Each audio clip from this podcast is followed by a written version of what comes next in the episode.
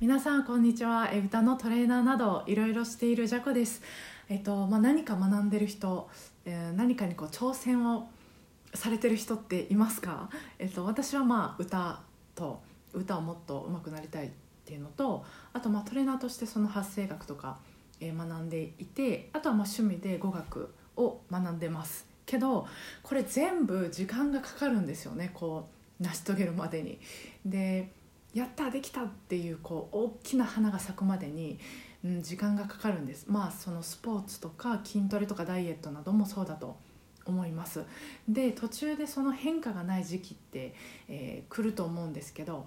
そこが結構長く続くとあのやる気がなくなってやめてしまうとかあるじゃないですか。でもそこをあの続けていけば花のもあの開花まであともう少しだったりするんですよね。でカラオケレッスンでも、まあ、あと2回せめてあと1回でも受講してもらえたら結構ガッと変わるのになっていう思うことがあるんですあのカラオケレッスンさせてもらってても、まあ、もちろんそのお金レッスンはお金と時間がかかることなのでそういう使い方はお任せしてるのでこちらからはあの特に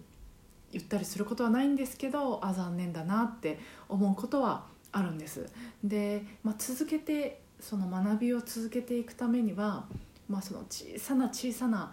そのご褒美をもう拾い上げていくことがまずは大事かなと思うんです。あこれできたとかあれできたっていうどんな小さなことでも、まあ、できるようになったことを見つけてあげる。でこの時のコツが、まあ、他人と比べずに過去と今の自分だけを比べる。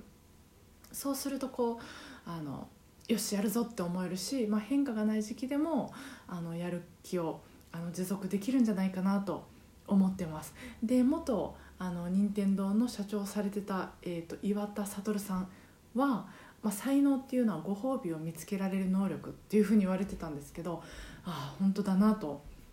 めっちゃこの言葉はちょっとあの初めて見つけた時衝撃で覚えてます。そうなのであのできるようになったことはほんの小さなことでもレッスンであの伝えるようにしてるんですけどその私はご利用者さんよりも歌の練習のこうステップとかうん歌が上手くなるためのこう、うん、道のりみたいなところが全体が見えてるので見えてることが多いので、まあ、その